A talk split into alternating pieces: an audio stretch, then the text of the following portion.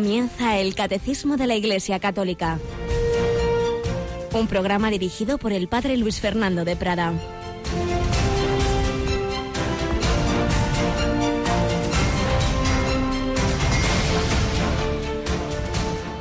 Los que reciben la semilla en buena tierra, escuchan la palabra, la aceptan y dan una cosecha del 30 o del 60 o del 100 por uno. Alabada sean Jesús, María y José. Muy, muy buenos días, queridísima familia de Radio María, en este 24 de enero de 2018, un día que nunca más se repetirá en la historia, único y repetible, un día que Dios nos regala tras la noche, un día para hacer el bien, para amar a Dios, para hacer el bien al prójimo, para hacer más felices a los demás, para dejar el mundo mejor de como lo encontramos.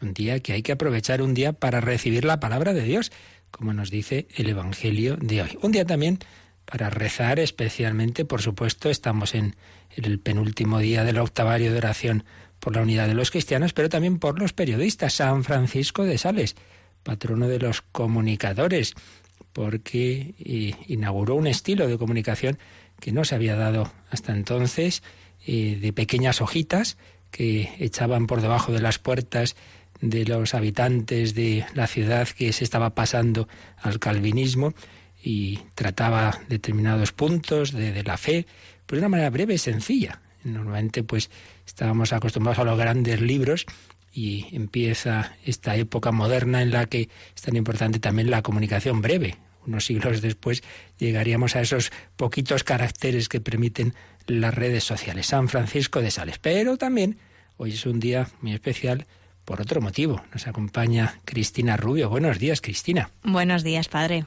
He oído por ahí un, reloj un poco raro, porque no nos lo pones a todos a estas horas, porque lo he oído eso de las 7 de la mañana. Seguro que había oyentes que no tenían la radio todavía conectada. Así que si te parece, lo escuchamos ahora. Radio María cumple 19 años en España. 7.000 días contigo. Más de 150.000 horas. 10 millones de minutos. Y casi 600 millones de segundos.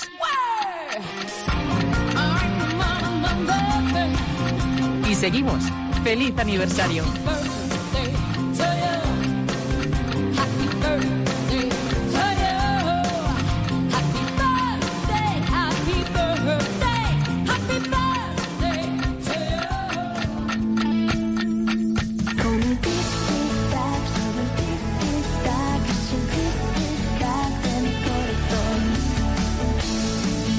Radio María, 19 años contigo. 19 años contigo, 19 años con cada uno de nosotros, desde aquella primera emisión un 24 de enero de 1999, que como no podía ser de otra forma, fue el Santo Rosario. Bueno, Cristina, hoy también, antes lo has recordado, pero vamos a insistir en ello, tenemos una programación especial. Hoy este mismo programa de catecismo lo acabaremos un poco antes, tenemos muchas cosas que preparar pero en cambio luego a las 10 de la mañana la Santa Misa, que los días 24 de cada mes ofrecemos por los bienhechores, por los voluntarios, pues la haremos con más calma en este día también del patrono de los periodistas y será seguido de un programa especial, ¿no es así? Pues sí, tendremos después de esa Santa Misa un programa especial en el que, bueno, pues intentaremos celebrar y compartir con nuestros oyentes esos 19 años con algún testimonio, con alguna cosita que podamos ofrecerles, ¿no? Todos los años intentamos traerles esos años que vamos cumpliendo con novedades, con las cosas que hemos hecho. Para los que son nuevos, contarles un poco esa historia de cómo empezó aquí Radio María. Así que yo les invito a que a partir de las 11 no se pierdan Radio María. Y luego el programa habitual entre amigos de 3 a 4, pues hoy más que nunca en esa comunicación también con nuestros oyentes, dando gracias de todo lo que el Señor y la Virgen nos van dando a todos a través de Radio María. Y si la primera emisión de esta emisora hace 19 años fue el Rosario, haremos también un Rosario más en este día a partir de las 4 de la tarde. ¿Cómo lo vamos a, a hacer? ¿Quién nos va a acompañar en ese rezo? Pues vamos a hacerlo, como ya decía antes en la programación, con los voluntarios de Radio María que están, bueno, por los diferentes puntos de, España. Igual que todos los días conectamos con ellos para que nos retransmitan el rosario desde un punto determinado del territorio nacional, pues también lo haremos, pero esta vez cada misterio lo vamos a hacer desde un sitio. Así que nada, invitamos a nuestros oyentes a que se unan porque yo creo que va a ser muy bonito. Un rosario especial añadido a los cuatro que rezamos durante el día y la noche, de cuatro a cinco, pues por Radio María, por sus muchos y buenos voluntarios, por tantos bienhechores, también durante el día, durante los programas especiales, ya sabéis que podéis eh, siempre hacer un regalo de cumpleaños, en este caso a Radio María, ya como, digamos, colofón de lo que ha sido la campaña de Navidad, de la que informará nuestro gerente en uno de esos programas especiales. Y quien quiera pues hacer un regalito en forma de donativo, pues ya sabéis, durante el día en el 902 500 518 podéis llamar. También ahí se puede dar un testimonio que luego nuestros voluntarios nos pasarán para leerlo cuando tengamos ocasión. También en el correo electrónico testimonios arroba radiomaria.es lo que recibamos de cómo el Señor a través de la radio actúa en vuestras vidas, pues lo iremos compartiendo. Y mm, pues ese, en ese número, como digo, se puede indicar un, donativo, también yendo a los bancos o de cualquier otra de las formas que ya sabéis que aparecen en nuestra página web www.radiomaria.es. Día para rezar, para dar gracias, para poner cada uno una vez más ese granito de arena que permita que Radio María siga adelante un año más. Vamos ya a por el vigésimo aniversario, si Dios quiere. Bueno, mm, todavía no hemos llegado a los 20 años, el padre Llorente estuvo 40 en Alaska, vamos a seguir recogiendo alguna pincelada de esas bellas memorias de un misionero en Alaska, de un misionero junto a ese río Yukon, como él tituló esas memorias, esos recuerdos, esos retazos de esa su presencia para llevar el Evangelio en el Polo Norte.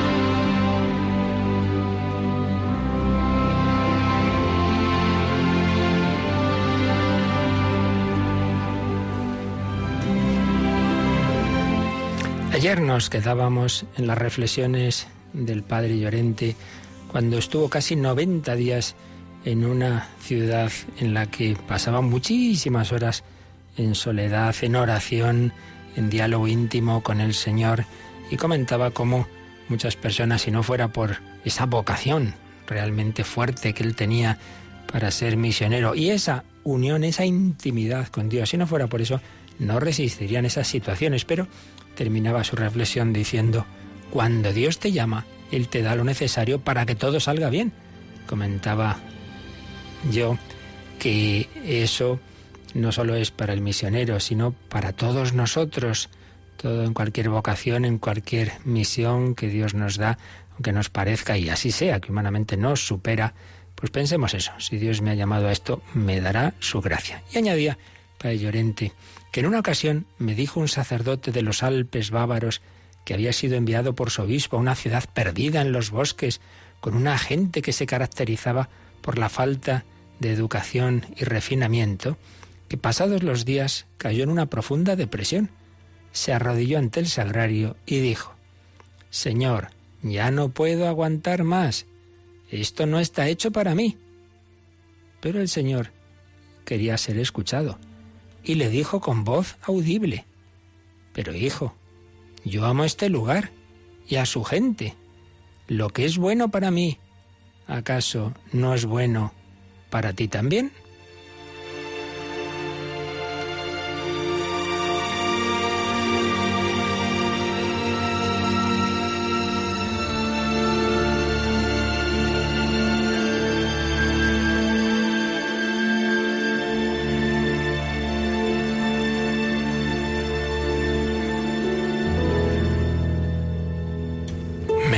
Pues sí, a veces esto es excepcional, pero a veces el Señor se comunica de esa manera tan sensible, tan audible.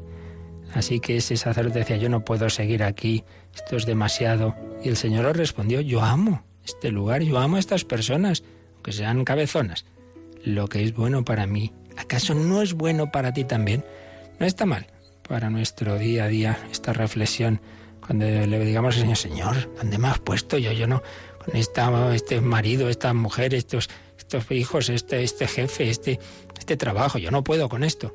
Pero hombre, yo te he puesto ahí, lo que es bueno para mí no es bueno para ti también. De ahí lo mejor de ti mismo para algo te he puesto ahí. Pues sí, pero claro, para eso necesitamos esa vida interior, esa oración. Saltamos a otro capítulo de las memorias del Padre Llorente, capítulo que nos habla de su presencia en Holy Cross y de Macgrath y de un tiempo en que se fue a hacer unos, unos ejercicios espirituales, el solito, a una isla. Ahí dice, la única manera de que nadie me moleste, me voy bien lejos, a la isla de las zanahorias. Y dice que ahí se hizo un horario muy flexible, también eran tiempo de descanso de todas esas tremendas aventuras de las que hemos hablado en otros días. Me levantaba cuando había dormido lo suficiente, hacía un buen fuego, me lavaba en el río, hacía meditación, hasta que notaba que había tenido suficiente, sin tiempo así fijo, sino bueno, bien buen tiempo largo de oración, misa y acción de gracias, desayuno, rezar el breviario, cortar leña, lecturas espirituales, de nuevo meditación, un paseo por el bosque, un par de zanahorias con pan y agua del río, la siesta, seguir rezando el breviario, el rosario, lecturas espirituales, a la playa. Esto significaba que tenía que pasar un tiempo considerable hollando el camino en la arena mojada entre el río y la orilla. No, no, no iba a la playa a bañarse, a tomar el sol precisamente, sino a contemplar ese mar. Marqué una distancia de unos 30 metros y volvía atrás de nuevo, sin límite de tiempo. Hacía fresco, estábamos a mitad de septiembre, las hojas amarillas caían como la nieve, una brisa fría se extendía por la superficie del agua, manadas de gansos emigraban hacia el sur y me dejaban solo. Los únicos ruidos que escuchaban eran los propios de la naturaleza. Las largas noches empezaban pronto y eran un poco sobrecogedoras. El silencio era total, entonces, a excepción de algún sonido lejano, que supongo se debía a un búho. Cerca de la cabaña había un tronco desnudo que yacía en el suelo y que hacía las veces de banco. Me sentaba allí cuando anochecía y hasta que se hacía oscuro del todo. Entonces entraba en la cabaña, encendía el fuego y me sentaba a la luz de la lámpara de aceite para acabar de leer el breviario y meditar. Bueno, luego nos va a hacer unas reflexiones que ya si Dios quiere, veremos el próximo día. Vida de oración, tiempos especiales en que nos retiremos a tener más intimidad con el Señor. Y ahí, ahí realmente, en esa intimidad con el Señor, nunca estaremos solos y nunca nos superarán las circunstancias por fuertes que sean, porque con Cristo todo es posible. Si yo amo a estas personas, no las vas a amar tú. Si yo pude cumplir mi misión, y mi tarea tan dura con la pasión, no podrás tú con la tuya, con mi gracia, te basta mi gracia. La fuerza se desarrolla en la debilidad, le dijo el Señor al primer gran misionero, San Pablo. Pues pidamos también nosotros cumplir nuestra misión allá donde Dios nos haya puesto.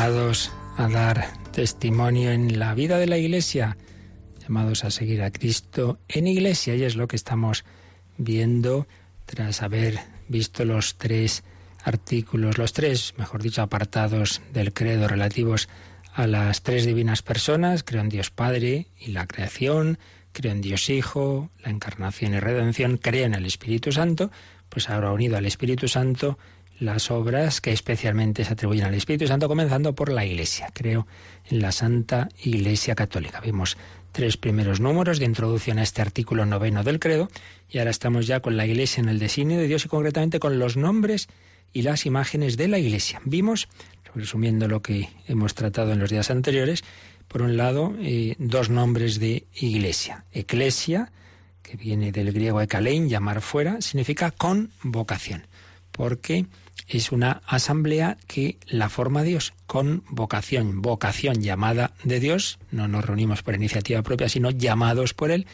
yo y tú y tú, con vocación, todos estamos llamados, todos estamos convocados y todos nos encontramos aquí llamados por Él. Entonces, este es el nombre que ya en el texto griego del Antiguo Testamento traduce a la palabra cajal, la asamblea que Dios mismo formó con el pueblo de Israel, particularmente en momentos como la alianza del Sinaí.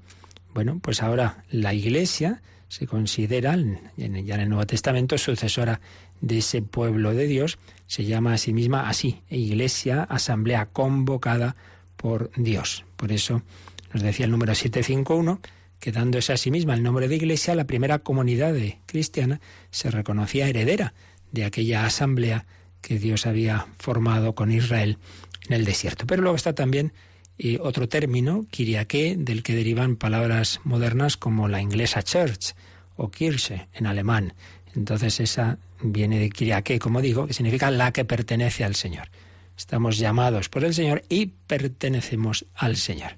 Y luego empezamos a ver también, eh, ya en el número 752, con el que nos quedamos, eh, que esa convocación, esa palabra iglesia, tiene tres aplicaciones o, tres significaciones que son acumulables, son inseparables, no son contrapuestas. Por un lado, y en primer lugar, esa asamblea, esa asamblea litúrgica. Dios llamó a Israel a un momento de estar en presencia suya para para, digamos, firmar, por hablar de alguna forma, la alianza con Él, bueno, pues hoy nos llama en la renovación de la nueva alianza, particularmente en la Santa Misa, la Eucaristía, sangre de la alianza nueva y eterna. En primer lugar, la Iglesia es esa asamblea litúrgica. Nos reunimos no para hacer no sé qué cosa, sino para, ante todo, orar, para dar culto a Dios, para estar en su presencia, para renovar y, esa entrega que Cristo nos hace de la gracia fruto de su redención. Por tanto, en primer lugar, la Iglesia como asamblea litúrgica, como asamblea cultural. En segundo lugar, como comunidad local. La Iglesia, la Iglesia presente aquí, en, Madrid, en, Bilbao o, en San Sebastián, me da igual. Es la, la Iglesia, es eh, la Iglesia que peregrina en este, en este lugar, en esta diócesis. Pero tercer lugar, la Iglesia Universal, porque es la misma Iglesia, la que está en, Nueva York, la que está en, en, África, la que está en Asia, es la Iglesia Católica Universal. Por tanto, tres significados absolutamente unidos e inseparables. La Iglesia Asamblea Litúrgica, la Iglesia que peregrina en este punto, en este pueblo, en esta ciudad, en esta diócesis, y la Iglesia Universal, la Iglesia de todos los creyentes bajo los sucesores de los apóstoles, los obispos, y el sucesor de Pedro, el Papa. La Iglesia es el pueblo de Dios, ese pueblo que Dios reúne en el mundo entero. Vamos a releer, que nos quedábamos a mitad de la explicación, este número 752, donde aparecen estos tres significados de la palabra Iglesia. Cristina, 752. En el lenguaje cristiano, la palabra iglesia designa no solo la asamblea litúrgica, sino también la comunidad local o toda la comunidad universal de los creyentes. Estas tres significaciones son inseparables del hecho. La Iglesia es el pueblo de Dios que reúne que Dios reúne en el mundo entero. La Iglesia de Dios existe en las comunidades locales y se realiza como asamblea litúrgica, sobre todo eucarística. La Iglesia vive de la palabra y del cuerpo de Cristo y de esta manera viene a ser ella misma cuerpo de Cristo. Como veis, en primer lugar, ha insistido en la idea que yo os decía antes, esas tres significaciones inseparables. La Iglesia es el pueblo que Dios reúne en el mundo entero. Y es que esa Iglesia universal, esa Iglesia de Dios, existe en las comunidades locales y se realiza como asamblea litúrgica. ¿Veis? En esta frase están los tres significados. La Iglesia universal, la, única Iglesia de Dios, católica, existe en comunidades locales. La Iglesia universal está aquí, está en este pueblecito donde estamos ahora rezando, en esta comunidad. Y se realiza especialmente como asamblea litúrgica, está presente en esta misa que estamos ahora celebrando. Y esa iglesia vive, como se alimenta de la palabra y del cuerpo de Cristo. Y entonces, al recibir la palabra, al recibir la semilla de la palabra de Dios, y esa semilla se ha hecho grano que ha caído en tierra y ha muerto, y es Cristo resucitado, ha muerto, ya ha resucitado, y está presente especialmente en la Eucaristía, al recibir la palabra y el cuerpo eucarístico de Cristo, nos convertimos también en cuerpo de Cristo. Tú y yo y el otro y el que comulga en Asia y en África, todos recibimos el mismo cuerpo de Cristo y nos vamos, vamos siendo asimilados a ese cuerpo de Cristo. Ya decía San Agustín que si nosotros al comer asimilamos los alimentos, en cambio con la Eucaristía es al revés, es el Señor Jesús el que nos asimila a Él. Si comulgamos bien, nos vamos pareciendo a Él nuestra vida, nuestro corazón cada vez va siendo más semejante al de Cristo. Entonces, pues claro, tanto cuanto vayamos avanzando en la vida de unión con Dios, también vamos uniéndonos más entre nosotros porque vamos formando el único cuerpo de Cristo. Cuerpo de Cristo eucarístico se convierte en el cuerpo místico, entonces ves a esa persona, eso que se cuenta, que dijo San Vicente de Paul, al conocer a San Francisco de Sales. Ese hombre que a pesar de que de, natural tenía un temperamento fuerte, sin embargo, manifestaba siempre una grandísima dulzura, amabilidad, paciencia con todos. Entonces San Vicente Paul dijo, si, si Francisco de Sales es tan bueno, ¿cómo nos lo será Dios? qué bueno no será Dios nuestro Señor? Veía a Dios, veía el corazón de Jesús en Francisco de Sales. Eso Debería ser con todos nosotros, porque ya estemos tan unidos a Cristo que los demás digan, uy, ¿y este? Porque es así, tan bueno, tan amable, tan paciente, que perdona, que tan alegre, que quien me mire te vea. Es el lema tan bonito de esa jovencita que ha sido religiosa y murió muy joven, Teresita González Quevedo, que ya aplicaba a la Virgen María, que quien me mire a mí te vea a ti, madre. Pues quien nos vea, vea a Cristo, vea a María. La Iglesia viene a ser ella misma cuerpo de Cristo. Pues bien, cuando nos ha dicho al principio de este número 752 que tiene esos tres, la palabra Iglesia, esas tres denominaciones complementarias, y nos ha ido poniendo una serie de citas. Vamos a leerla, si no todas, casi todas, eh, para entender mejor lo que nos dice aquí el catecismo. Primer significado de iglesia, la asamblea litúrgica. Litúrgica. Bueno, pues tenemos eh, estas citas que nos pone el catecismo. Primera carta de San Pablo a los Corintios capítulo 11, eh, versículo 18. Oigo que al congregaros en asamblea se forman entre vosotros grupos separados. Hombre, y esto no puede ser. Está diciendo San Pablo que cómo es eso. Si estáis congregados en asamblea, en esa en iglesia, asamblea, iglesia, congregados, entonces hay que no puede ser. Si estamos celebrando la misma Eucaristía, pues hay que tener esa unidad entre todos. También en esa misma carta, pero en el capítulo 14, dice San Pablo, gracias a Dios, hablo en lenguas más que todos vosotros. Había ahí de los corintios algunos que insistían mucho en los distintos carismas, como el carisma de lenguas. Dice, bueno, muy bien, si, si carismas yo también tengo, ¿eh? Pero en una asamblea, una asamblea litúrgica, prefiero hablar cinco palabras inteligibles para instruir también a los otros que no diez mil por el don de lenguas. Recordemos que es en esa misma carta, capítulo 13, donde San Pablo dice que Dios da muchos carismas, pero que lo más importante es la caridad. Es donde viene el famoso himno de la caridad. Entonces, estamos ahí en esa asamblea litúrgica, mira, pues sobre todo pide a Dios esa caridad que lo que digas pueda ayudar a otros. También en esa, en ese mismo capítulo 14, si no haya intérprete, si no hay intérprete, haya silencio en la asamblea, y que cada uno hable consigo mismo y con Dios. En cualquier caso, algunos son eh, algunas citas donde aparece la palabra asamblea, iglesia, eclesia, con ese sentido de asamblea litúrgica. Comunidad local. Pablo, apóstol por llamamiento de Cristo Jesús, por voluntad de Dios, y el hermano Sóstenes a la iglesia de Dios que está en Corinto. Es el inicio de su primera carta a los Corintios. ¿A quién dirige la carta Pablo? ¿Quién la dirige en primer lugar? Pablo, que es apóstol por vocación de Cristo, por voluntad de Dios, y otro hermano que va con él. ¿Y a quién la dirigen? A la iglesia de Dios que está en Corinto. Aquí vemos este segundo significado. La única iglesia, la iglesia universal, pero la que está en Corinto. O, mm, en, bueno, en esta misma carta, pero al final, capítulo 16. En cuanto a la colecta en favor de los fieles, debéis actuar según las instrucciones que di a las, a las iglesias de Galacia. Pues de nuevo, vemos la palabra iglesia aplicada a una localidad concreta, Galacia, las iglesias de Galacia, así como al principio a la iglesia que está en Corinto. Asamblea litúrgica, comunidad local, tercer significado.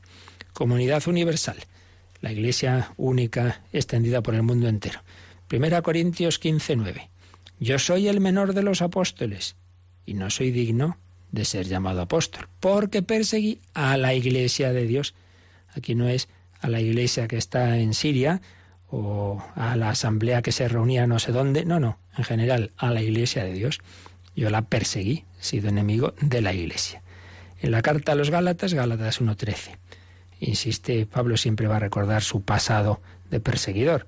Ya oísteis hablar de mi conducta anterior, con qué encarnizamiento perseguía a la iglesia de Dios y la asolaba. Perseguía a la iglesia de Dios.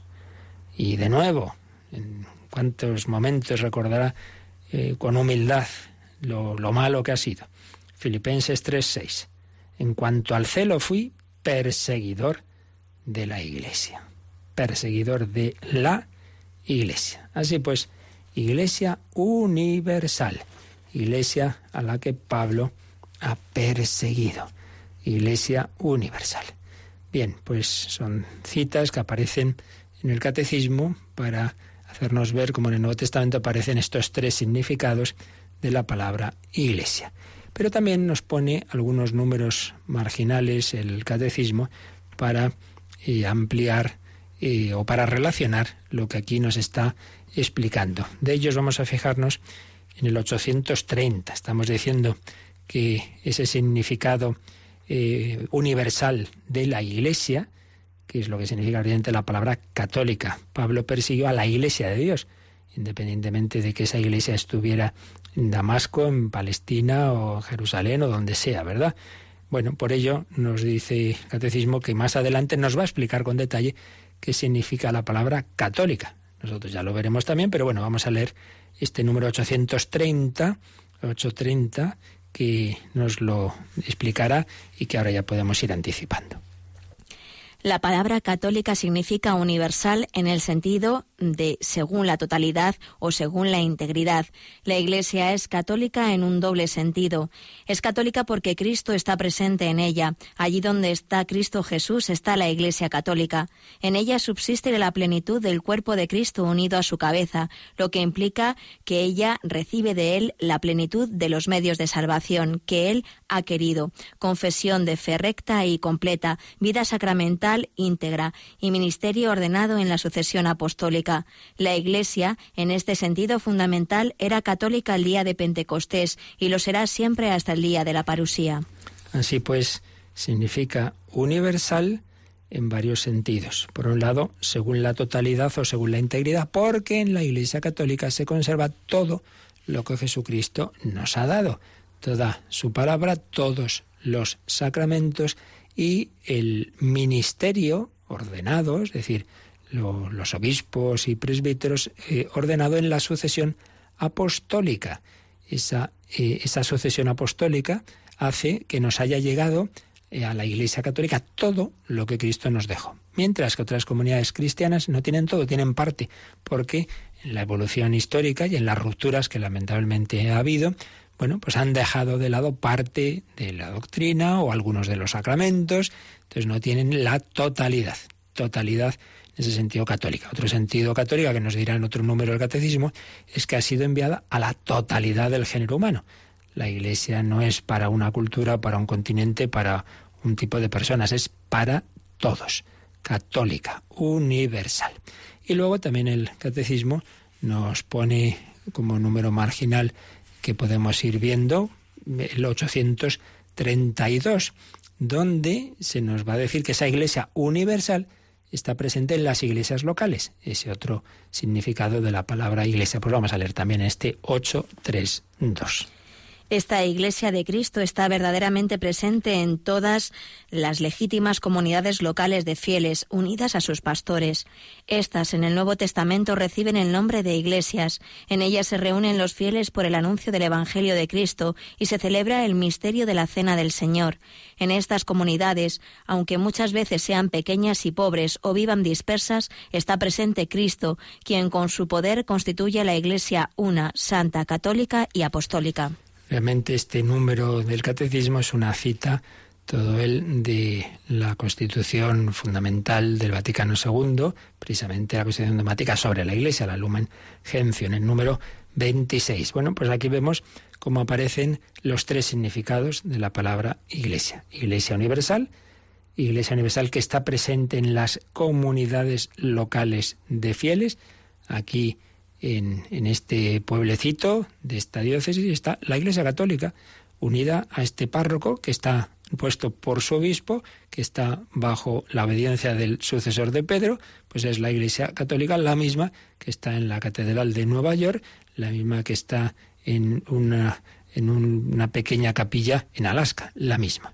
La Iglesia Católica, la Iglesia local y en las iglesias locales los fieles se reúnen y se celebra el misterio de la Cena del Señor y asamblea litúrgica. Estas comunidades, aunque sean pequeñas y pobres, muchas veces en ellas está presente Cristo, que es de lo que se trata, y Cristo constituye a la Iglesia una santa, católica y apostólica. Pues vamos a dar gracias a Dios porque somos miembros de este pueblo que no es un pueblo más, es una convocatoria que nos ha hecho Jesucristo en ella escuchamos su palabra, nos alimentamos de su cuerpo y estamos llamados a ser cuerpo de Cristo, pueblo de Dios, cuerpo de Cristo.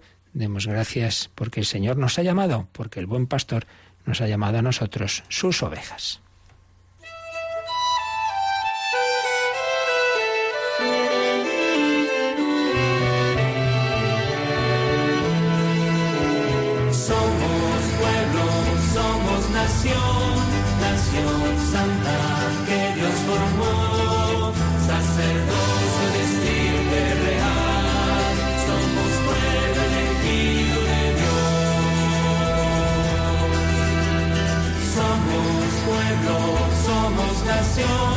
Nación santa que Dios formó, sacerdocio de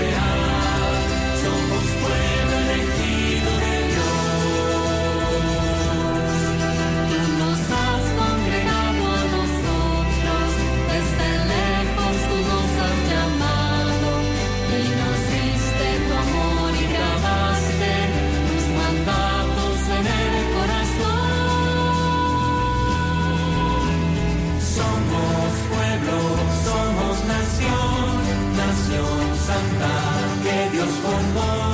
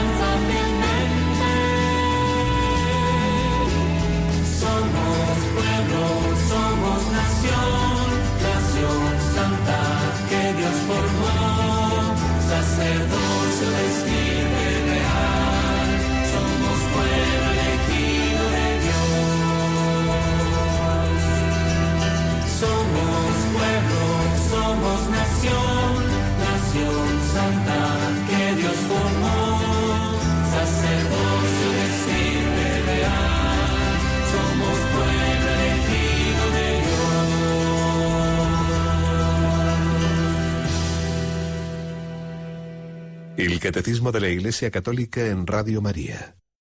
Somos pueblo, somos nación, sacerdocio de estirpe real. Cristo nos da su gracia, nos une a Él, el que es cabeza de la Iglesia, sacerdote, profeta. Bien, pues con esto hemos visto estos dos numeritos, 751 a 752, lo que significa la palabra iglesia con esos distintos matices. Y el siguiente apartadito son los símbolos de la iglesia.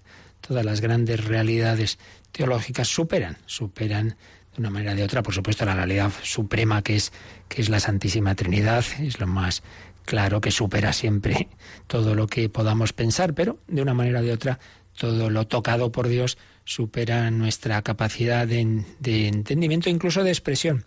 Y por eso las palabras se nos quedan cortas y por eso aparecen siempre en todas estas grandes realidades los símbolos. De ahí que los místicos, por ejemplo, usan muchas veces la poesía que evoca, o lo mismo pasa con la música, hay realidades que, que el concepto se queda corto, que la palabra, eh, digamos, más llana, más que intenta ser muy lógica, se queda corta y viene bien esa palabra más simbólica, ese, ese gesto, ese símbolo, esa realidad del arte, de la importancia de la vía pulcritudinis, el camino de la belleza para expresar el misterio de Dios. Por eso también en la escritura muchas realidades se transmiten no tanto con ideas, sino con símbolos. Y esto ocurre también con la Iglesia. Y por eso el siguiente apartadito se titula Los símbolos de la Iglesia. Lo iremos viendo en los próximos días, pero vamos a ver uh, ya el número que introduce estos símbolos, que es el número 753. Por lo menos lo vamos a ir ya leyendo hoy. Cristina, 753. En la Sagrada Escritura encontramos multitud de imágenes y de figuras relacionadas entre sí, mediante las cuales la revelación habla del misterio inagotable de la Iglesia. Las imágenes tomadas del Antiguo Testamento constituyen variaciones de una idea de fondo, la del pueblo de Dios. En el Nuevo Testamento todas estas imágenes adquieren un nuevo centro por el hecho de que Cristo viene a ser la cabeza de este pueblo, el cual es desde entonces su cuerpo. En torno a este centro se agrupan imágenes tomadas de la vida de los pastores, de la agricultura, de la construcción, incluso de la familia y del matrimonio. Así pues, multitud de imágenes y de figuras relacionadas entre sí, mediante las cuales la revelación habla de ese misterio inagotable de la Iglesia. Lo que os decía, todos los misterios son inagotables. Es como una parábola, pues que la hemos oído mil veces. La parábola del sembrador, ya me la sé, no, no, no te la sabes. Siempre hay algo nuevo que Dios te quiere decir. Si ya uno se piensa que se lo sabe todo, estamos perdidos. Esto en general con la vida humana, porque lo mismo, no, digamos con cada persona humana, cada persona humana es un misterio, pues mucho más las personas divinas, mucho más eh, nuestro Señor, el Padre, el Hijo, el Espíritu Santo. Bueno, pues todo aquello que toca a Dios, y si la Iglesia es algo divino y humano, pues es de Dios, entonces nos supera. Entonces una imagen, ni siquiera una imagen nos basta, son imágenes complementarias que no hay que contraponer, sino integrar imágenes que son, dice, variaciones de una idea de fondo. En el caso de las imágenes tomadas del Antiguo Testamento. ¿Cuál es la idea de fondo? El pueblo de Dios. El pueblo de Dios se expresa con distintas imágenes. Pero luego en el Nuevo Testamento va a haber un nuevo centro, porque ahí ya el centro es Cristo. Entonces va a haber otras imágenes distintas, muy particularmente la del cuerpo de Cristo. En esa imagen Cristo es la cabeza, la cabeza. Esa imagen se une con la del pueblo de Dios. Sí, sí, es un pueblo, es un pueblo cuya cabeza, cuyo Moisés, no Moisés, es Jesucristo. pero no es un mero pueblo, digamos, externamente unido, sino unido muy internamente, es un cuerpo, es un cuerpo que tiene la misma sangre, que tiene el mismo Espíritu Santo. Entonces, es un, es un pueblo unido interiormente. Es el cuerpo de Cristo, el cuerpo de Cristo. Realmente es una realidad muy grande, muy grande. Así pues, cuerpo de Cristo, pueblo de Dios, imágenes que más adelante explicaremos. El catecismo nos pone alguna cita sobre estas imágenes. Por ejemplo, Efesios 1, 22. Dice que el Padre puso bajo los pies de Cristo todas las cosas y le dio por cabeza, lo dio por cabeza suprema a la Iglesia, que es su cuerpo, la plenitud del que lo llena todo en todo. La Iglesia es el cuerpo de Cristo y su cabeza suprema es Él. Cabeza suprema de la Iglesia, que es su cuerpo, la plenitud del que lo llena todo en todo. Cristo llena todo. Es el, el Dios hecho hombre y prolonga la encarnación, por así decir, en la Iglesia. Y en la carta a los Colosenses, Colosenses 1, 18-20, dice también de Cristo. Él es la cabeza del cuerpo de la Iglesia. Él es la cabeza, la cabeza del cuerpo, que es la Iglesia. Él, que es el principio, es, claro, es el principio de todo, es eterno. El primogénito entre los muertos también es el primero en el orden de la resurrección. El primero que ha resucitado a la vida nueva. No es la resurrección en- a la vida anterior, como es el caso de Lázaro la hija de Jairo. No, no, no. La resurrección gloriosa que inaugura lo que será la gloria del cielo. Él es el primero, es el primogénito de entre los muertos. Él es la cabeza del cuerpo, Él que es el principio, el primogénito de entre los muertos, para que si Él tenga la primacía en todo, es el primero, el primero en, cuanto, por un lado, su naturaleza divina es eterna, pero también que en cuanto hombres, esa, esa humanidad, ese cuerpo y alma, eh, digamos, en el orden de la intención es la primera criatura de Dios. Dios ha creado todo en orden a ese centro. Criatura en la parte humana, ya entendemos, que la persona divina no es criatura, es eterna. Pero en cuanto a esa humanidad, ese cuerpo y alma creados en, para esa encarnación en el seno de María, pues es el centro de la creación, como dice San Pablo en varios lugares, para que si Él tenga primacía en todo, pues en Él tuvo a bien residir toda la plenitud, toda la divinidad reside en esa humanidad de Cristo, y por Él reconciliar todas las cosas consigo. Bueno, seguiremos explicando esto mañana si Dios quiere. Hoy lo dejamos, como os decía, hoy hacemos un poquito más corto el programa, tenemos que preparar bastantes cosas porque, como os digo, os hemos recordado al principio, hoy día especial, cumpleaños de la radio y enseguida a las 10 de la mañana tenemos esa Santa Misa desde nuestra capillita que ofreceremos por todos vosotros, especialmente voluntarios y bienhechores de Radio María y luego programa especial y otro programa especial a las 3 y Rosario que rezaremos directo con nuestros voluntarios eh, a las 4 de la tarde. Pedimos al Señor que nos bendiga en este día, en este inicio del año 20 de misiones, de, bueno, de 19, mejor dicho, 19 camino del 20 de misiones de Radio María en España. La bendición de Dios Todopoderoso, Padre, Hijo y Espíritu Santo, descienda sobre vosotros. Alabado sea Jesucristo.